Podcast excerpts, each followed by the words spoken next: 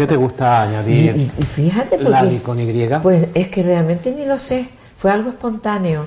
Y luego se ha hecho en mí mm, carne, vamos, se ha hecho, mm, es casi ¿verdad? una, casi una marca, ¿no? Sí, sí, sí. Sí, el nombre de Lali. Y yo oigo otra persona, Lali, que tampoco es un nombre muy común, un diminutivo muy común.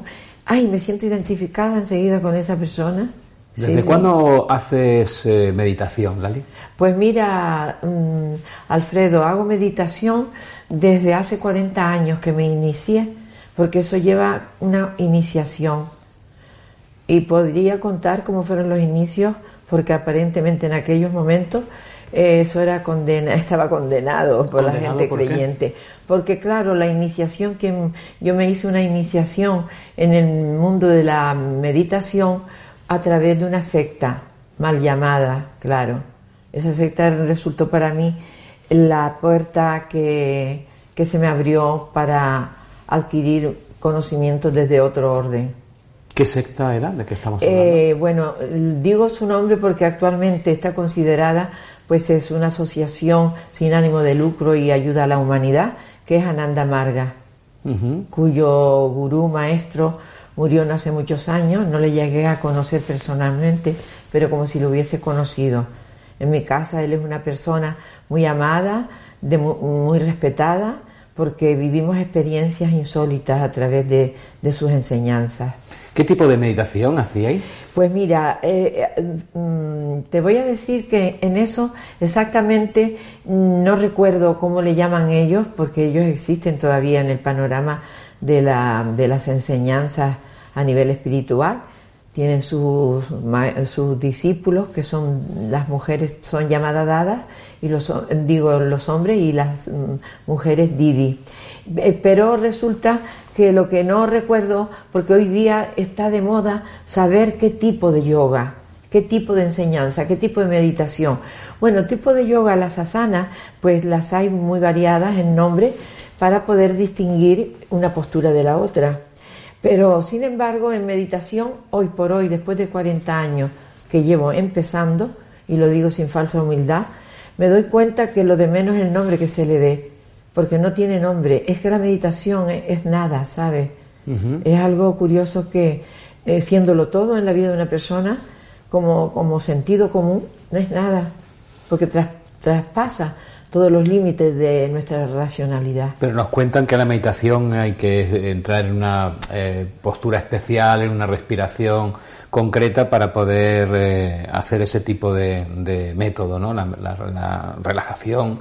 Ah, eh, ¿Por qué dices que es nada?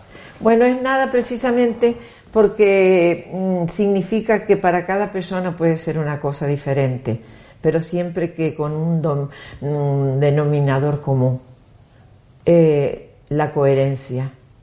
Si yo estoy, si yo pienso, digo y hago las cosas unidas, entonces hay coherencia en mí y entonces eso no se puede ponerle nombre, porque eso nace de, de otro lugar de la persona, de, otro, de otros parámetros, de otras dimensiones, porque yo creo que todas las dimensiones que existen en el universo están en nosotros. ¿Y sigues haciendo la meditación? Sí, claro, eso es como si me preguntaran, por ejemplo, ¿y tú sigues comiendo y viviendo? Claro, porque se hace algo indispensable. Es uno con la meditación. ¿Cuánto tiempo dedicas a la meditación cada día? Pues mira, en un principio había que dedicarle, digo había porque todo tiene, eh, se le tiene que dar un sentido un tanto humano para que poco a poco la- vayamos abriendo puertas, pero al final todo es meditación y resulta que cualquier postura que uno adopte diferente a lo común, ya eso es meditar. Meditar puede surgir en un instante de yo estar enfadada y traer en el pensamiento que te voy a decir ta, ta, ta, porque te siento que, que te has portado mal conmigo y cuando es el momento se borra todo y no me queda delante sino otro yo, otra persona igual. ¿Y qué, qué- qué técnica utilizas? ¿La respiración? ¿Algún mantra? ¿Qué- Eso, Mm, cuando nombraste la respiración, ya. Sí. Sí, porque realmente casi se le podría llamar a la meditación respiración, porque todo el proceso de, de desarrollo interior que se origina en, los seres humanos viene eh, dado por la respiración. Date cuenta que con una inspiración llegamos a esta vida y lo último que hacemos al partir de esta vida es una expiración. De ahí que se le llame cuando una persona fallece, fulanito expiró. Sin embargo, la respiración es algo que no, no, tenemos muy en cuenta en la vida cotidiana. Estamos siempre a una respiración al, al, 25% del, de llenar nuestros pulmones, de, de inspirar debidamente. Así es. Muy agitado todo el mundo. Sí, y por eso, porque no tenemos un dominio y una seguridad que, que se va adquiriendo con la respiración. Digamos que respiramos lo mínimo para sobrevivir pero no es lo mismo que respirar para supervivir, ¿sabe? Y luego no se compra ni se vende. Eso lo llevamos todos, lo, el sello del ser humano es eso. La respiración. Bueno, no se compra ni se vende desde el momento, porque pronto nos venderán el aire que respiramos. Sí, pero porque siempre que hay un vendedor hay un comprador. Yo por eso no estoy en contra de nada, ¿no? No es porque sea mejor persona que nadie, sino que como en mi vida se va originando siempre un antes y un después, normalmente me quedo con el después, ¿sabes? Porque lo que nos enseñaron, eh, poco a poco esos paradigmas no nos sirven para nada, lo estamos viendo. Y, y yo cuanto más rápido los echo abajo, mejor. ¿Crees que la meditación se está poniendo de moda? ¿Crees que hay más gente que medita? Gente como tú, que tiene cierta edad. Ya. La meditación se está poniendo de moda, pero hay que separar lo que es la moda de lo que es auténtico, ¿sabes? Ahí hay una gran diferencia. Y uno si no se demuestra en el día a día, primero que todo a sí mismo, que medito, no me sirve para nada, porque la moda lo que va haciendo es crear fantasía. Y la meditación es algo muy serio, ¿sabes? Es el estado ideal y perfecto del ser humano. Es como si dijéramos un canal que se abre de lo finito a lo infinito. Es decir, a través de la meditación puedes trascender. Totalmente, todo lo que se quiera trascender porque la mente humana es lo más grande que existe. ¿Y, qué es lo que haces para ponerte en meditación? Pues mira, simplemente cambiar mi actitud, porque si yo puedo estar cinco horas sentada debajo de un árbol, donde sea, pero si yo no cambio mi actitud y hago que sea el amor quien responda por mí, no mi voluntariedad, ni mis principios, ni mis cosas, estoy meditando. Pero claro, Así dicho, parece muy fácil. Claro, eso cómo se hace, la pregunta. Claro, eso se hace, pues eso, tomando conciencia que, por ejemplo, nosotros los creyentes, porque yo me siento creyente, eh, soy católica, mm, pero no una, una, católica por tradición, ni mucho menos, sino puesta al día de cambiar lo que haya que cambiar siempre para ser mejor católica. Y bueno, perdí el hilo un poquito, oh, Alfredo. Porque en cuanto a la meditación, para entrar en meditación. para entrar en meditación simplemente eh, tener un espacio mínimo una vez al día donde tú te puedas sentar cómodo y donde nadie te moleste o nadie haga ruido y demás. Casi siempre eh, hay que hacerlo donde sea, pero los inicios siempre llaman a un lugar tranquilo y muchas veces impreso de, esa energía mm, que por ser energía no le podemos poner nombre, pero que somos eso, ¿no? Y es como conectar con sí mismo, eh, con la divinidad que somos.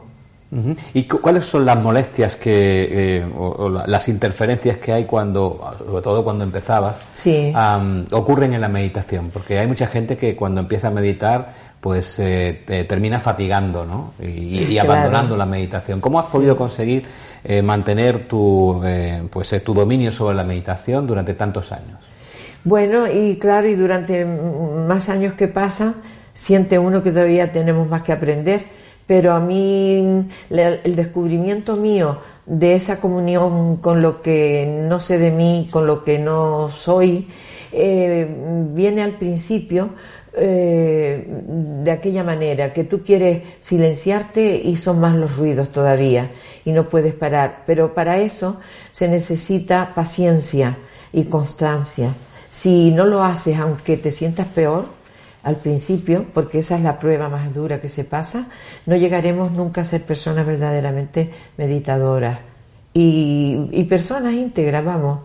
Sí, eh, pero claro, eso lleva una... Eh, bueno, técnicas y trucos miles y millones. ¿Cuáles son los trucos que tú utilizas? Por ejemplo, actualmente lo más sencillo, porque yo anduve un camino muy enrevesado para llegar a, saber algo, pero como eso, yo no me dedico a que tampoco estoy en contra de los que lo hacen como profesión, ojo.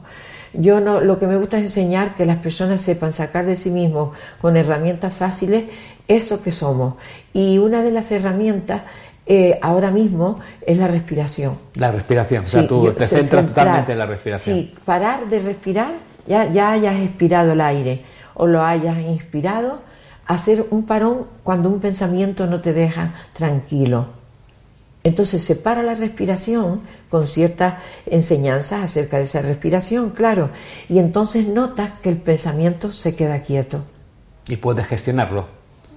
Y gestionarlo, puedes en ese momento darte cuenta, ¿no? Darse uno cuenta, porque la cuestión es darme cuenta. Sí. Y después que me doy cuenta, a ver qué quiero yo hacer con eso, ¿no? Esa es una terapia nacida también a raíz de la meditación. Y bueno, pues eso, que mm, se podría hablar mucho más, pero como sabes que el tiempo es finito, pues mm, yo me quedo ahí tú me sigues preguntando. ¿Qué beneficios has obtenido, de la meditación, de meditar? Pues mira, el primer y más grande de los beneficios que yo he podido obtener es amarme, ¿sabes? Y tener confianza en mí misma y autoestima. Esas tres cosas van unidas, porque yo fui una mujer de muchos complejos desde niña. Sí. Entonces se fue superando todo cuando ya yo me di cuenta que mi vida no tenía sentido. Yo estaba al borde ya de, de, decir, soltar la, tirar la toalla, ¿no? Porque no me funcionaba mi vida. Mi vida de jovencita, yo era muy libertaria, en mi casa se me eh, condicionaba demasiado pensar o dejar de pensar, por, por no gustarme entrar en las críticas pues yo era, cuando yo llegaba todo el mundo se callaba y todo eso me dolía muchísimo, ¿sabes? ¿Y la meditación te ayudó? Sí, sí, mucho, mucho. Y, me, y, todo, y todos los días tengo que tenerla en cuenta, porque siempre aparecen pruebas cuando uno quería haber superado todo para hacer que lo que, lo que tanto eh, cuesta conseguir se te venga abajo. De ahí que no podemos dejar, de meditar, como no podríamos dejar de comer. ¿Tuviste, ¿Tuviste algún maestro? Bueno, tuve muchos maestros y a cada uno de ellos le guardo un recuerdo muy fiel y maravilloso. Y el primero de todos fue Sri Anandamurti, eh, que su nombre propio era Rayan Prabhat, sí, Sankar, llamado Baba. ¿Sabes? Baba, Baba.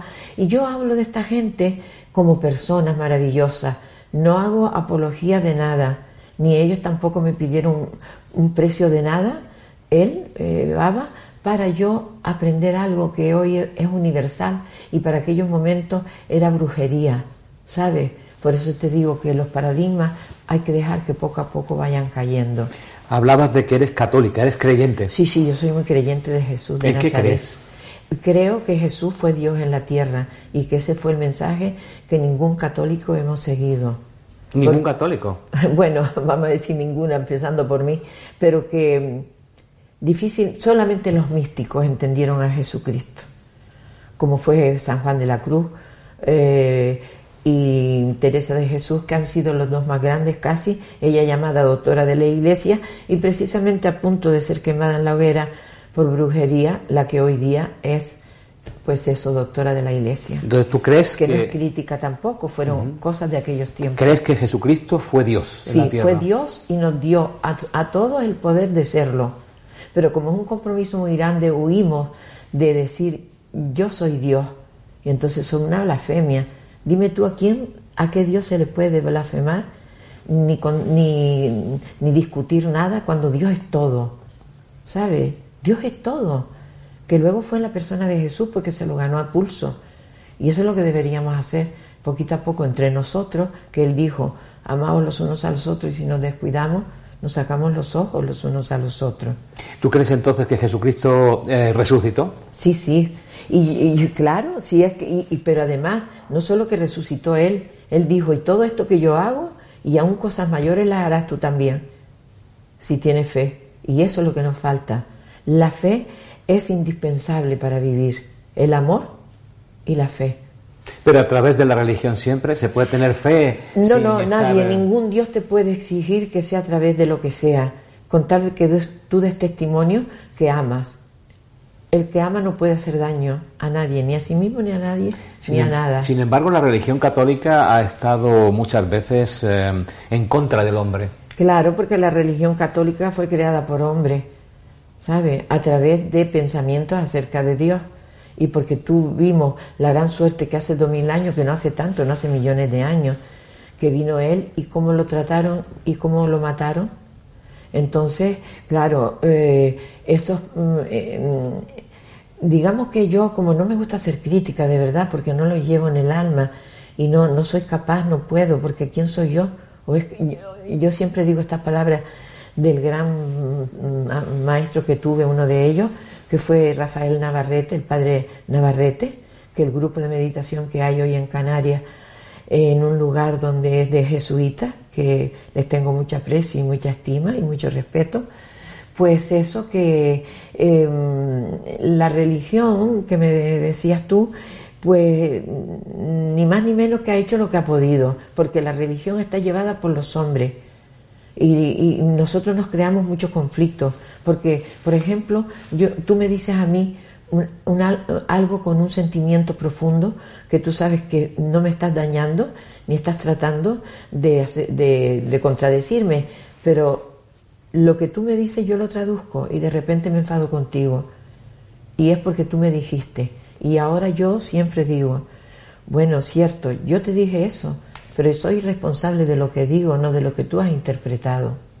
Y vamos por la vida así, ¿sabes? Yo la primera, de que me, un gesto de una persona, una palabra, ya me voy a crear que esa persona y me pongo quieta y digo, epa, si, si hablas tanto de esto, que tú no, no te gusta ser malinterpretada, cuidado con lo que haces. Sin embargo, la religión siempre está eh, del, lado, o ha estado muchas veces del lado de los ricos más que de los pobres. La religión católica ah, es diferente a Jesucristo, hace una diferencia la en ese sentido. Claro, sí que sí, porque Jesucristo fue un hombre tan libertario que dio libertad a la humanidad, por libertad interpretándolo en el más amplio y verdadero sentido de la palabra. Y claro, eh, se, han interpretado mal las cosas simplemente porque no hay nada más grande que ser humano y después todo lo demás. A mí me gusta la vida eh, espléndida, eh, abundante. Eh, el dinero hay que amarlo, el dinero no hay que despreciarlo ni malutilizarlo, porque según sirve para cavar nuestra propia tumba, también nos puede servir para alcanzar la gloria de ser persona. ¿El dinero entonces es eh, algo que te puede ayudar en tu evolución personal? ¿Cómo no? Y he procurado toda la vida ganármelo, ¿sabes? Para, para vivir bien. Y de forma pues que no le fastidie la vida a nadie, claro.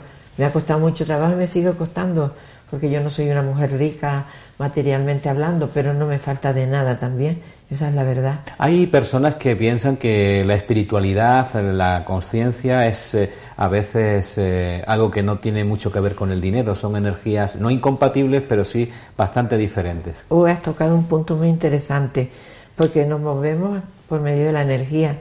Somos una energía con cuerpo, a quien lo dice. Todo esto en, el pasado próximo era brujería y era disparate para los científicos. Hoy la física cuántica ha venido a demostrarnos lo que el mundo de la espiritualidad siempre lo supo.